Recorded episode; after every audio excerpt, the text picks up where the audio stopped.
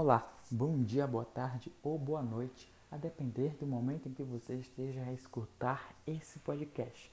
Ainda sobre a minha missão importante de tentar resumir minha forma de podcasts às aulas da professora de filosofia dos alunos do CPM em Itabuna. Perfeito? Isso vale também para qualquer outra, essas aulas valem também para qualquer outra pessoa que se interesse pelo assunto. Vamos lá, hoje a gente vai estudar sobre Aristóteles. Aristóteles provavelmente como eu, você e a maioria dos seres humanos, foi uma pessoa extremamente curiosa. A curiosidade dele, por sua vez, o rendeu um reconhecimento invejável. Notável por Platão, seu mestre, como um indivíduo promissor, Aristóteles exerceu fortes contribuições para além da filosofia. Ele desenvolveu raciocínios para a matemática, para astronomia, para biologia e para a química também. Infere-se, portanto, que Aristóteles, discípulo de Platão, terá uma visão baseada no raciocínio platônico, beleza? Que, por conseguinte, já sofria influência de Sócrates.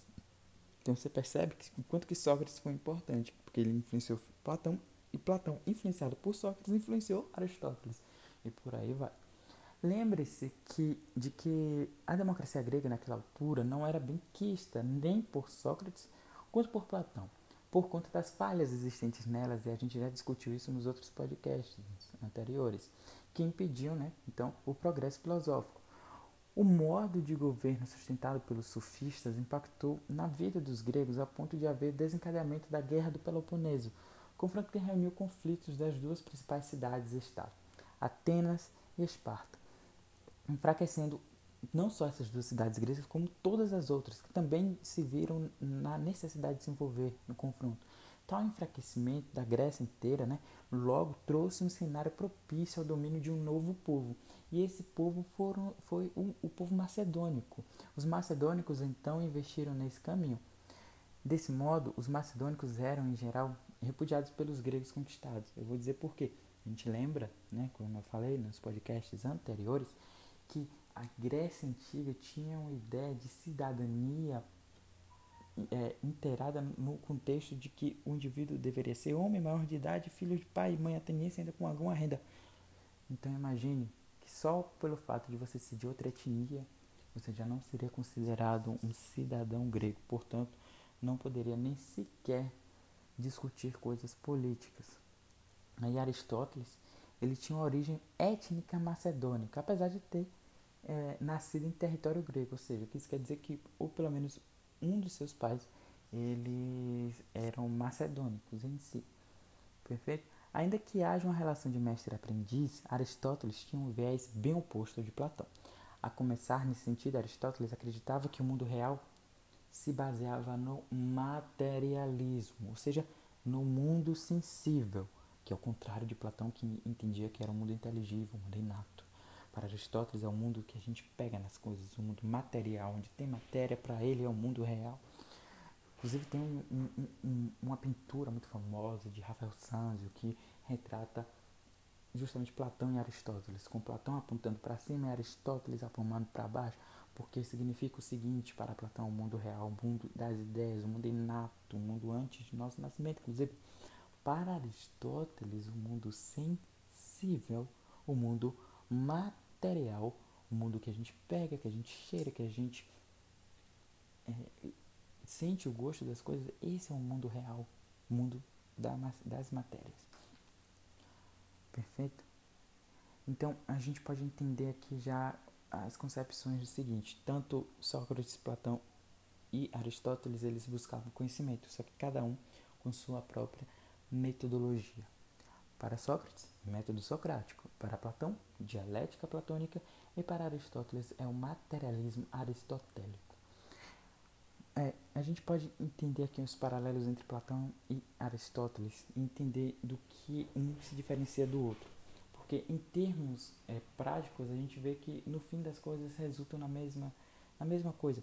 Só que para, enquanto que para Platão, Platão enxergava, quando enxergava uma porta, por exemplo, Platão entendia que esse enxergar dele, esse sentido, enganava a percepção real para Platão, porque para Platão aquilo dali não era uma porta sem segurança. Aristóteles entendia outra coisa. Por exemplo, Aristóteles ele entendia que era o seguinte: se ele deixasse a porta da casa dele aberta, ele ficava suscetível à invasão de ladrões. E assim é, ele poderia acabar ficando sem seus mantimentos, por exemplo. E foi percebendo isso que se criou a porta. Então, para Aristóteles, os sentidos são muito importantes. Um outro exemplo muito, muito bom de se dar é o seguinte: é, principalmente para os, os humanos primeiros, né, os primeiros seres humanos que ocupavam a, o planeta, né, ali na época do da da saída do nomadismo para o sedentarismo, a revolução agrícola.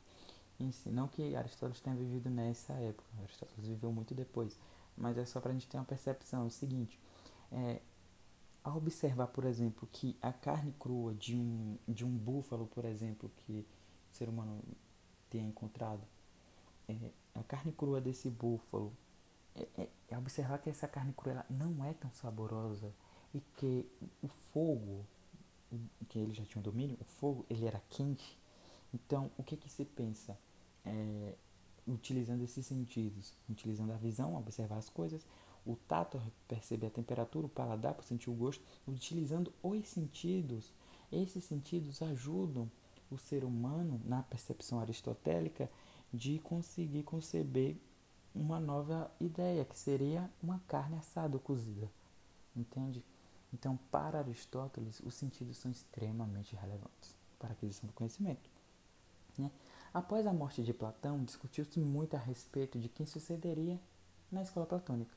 Dentre os nomes ventilados havia o de Aristóteles, né? claro, por ser um aluno bastante promissor.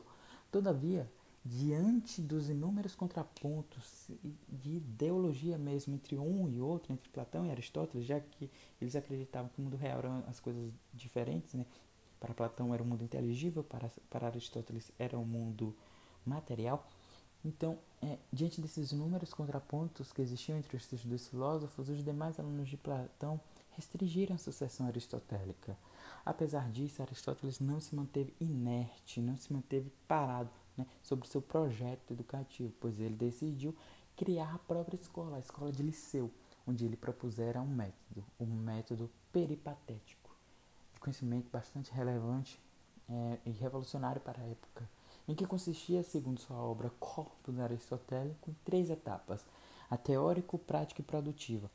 Na filosofia teórica, a filosofia das coisas que a gente não pode é, simplesmente, é, olha só que viagem, dizer que existe por si só. Por exemplo, pense em um triângulo. Você pensou em um triângulo, imagina. Esse triângulo que você pensou, talvez tenha sido um triângulo desenhado em uma folha de papel.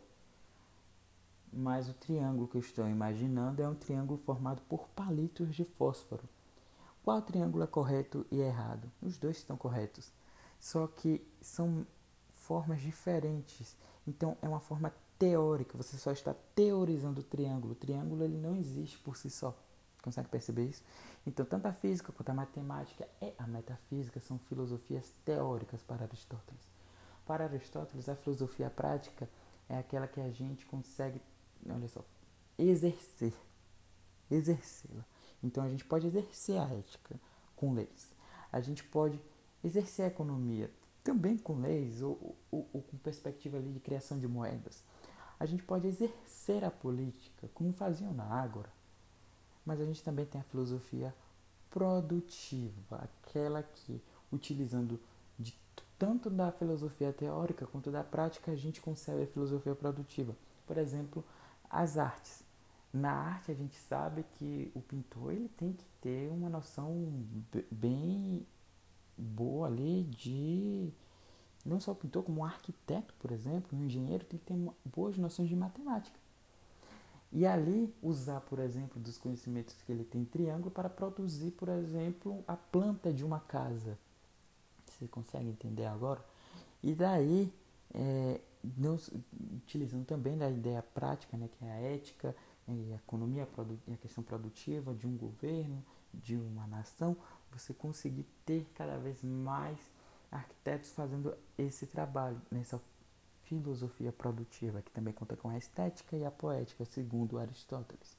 O objetivo de Aristóteles, portanto, era de criar um aluno competente para o mundo material, cara. Era esse o objetivo dele. Mas e como funciona o mundo material para Aristóteles? Para Aristóteles, seres materiais são substâncias.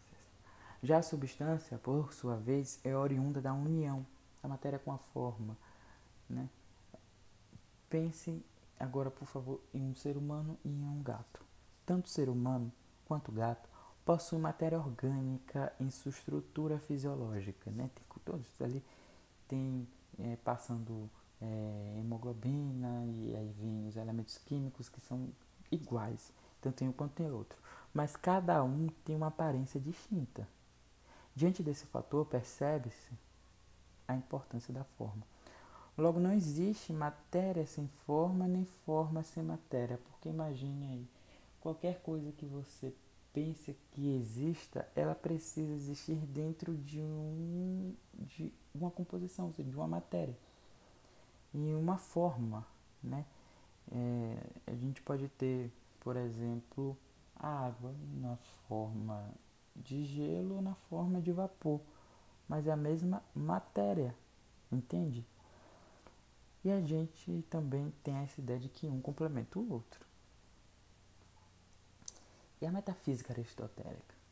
Bem, a metafísica aristotélica busca compreender, para além das coisas físicas palpáveis, o movimento das coisas. Para Aristóteles, existem movimentos que modificam a identidade da substância e outros não. Ao se fazer uma embaixadinha, ou seja, é, levantar a bola e, e, com os pés para cima e para baixo, então com a cabeça, com o corpo em si, você não muda a identidade da bola. A bola continua com o mesmo formato e com a mesma matéria.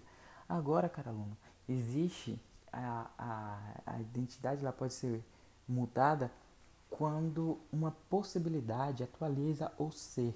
Ou seja, é, pense aí comigo, é, o que você deseja ser? Bem, talvez você deseje, ser um médico, um jogador de futebol, um, um uma cientista, um cientista, ah, não sei, um juiz, um professor, é, engenheiro, biólogo. Sim, você deseja ser qualquer coisa dessas ou outras. Mas você é agora? Não. Você não é. Mas existe essa possibilidade? Com certeza. Então, quando, ele, quando você atingir esse objetivo, você se, transform, se transformará a sua identidade. Entende? Então a gente passa aí, segundo Aristóteles, entre perspectiva de ato e de potência. Ato é o que você é nesse momento, potência é o que você tem potencial de ser. A possibilidade. Observe que quando a potência interfere no ato, há mudança na identidade.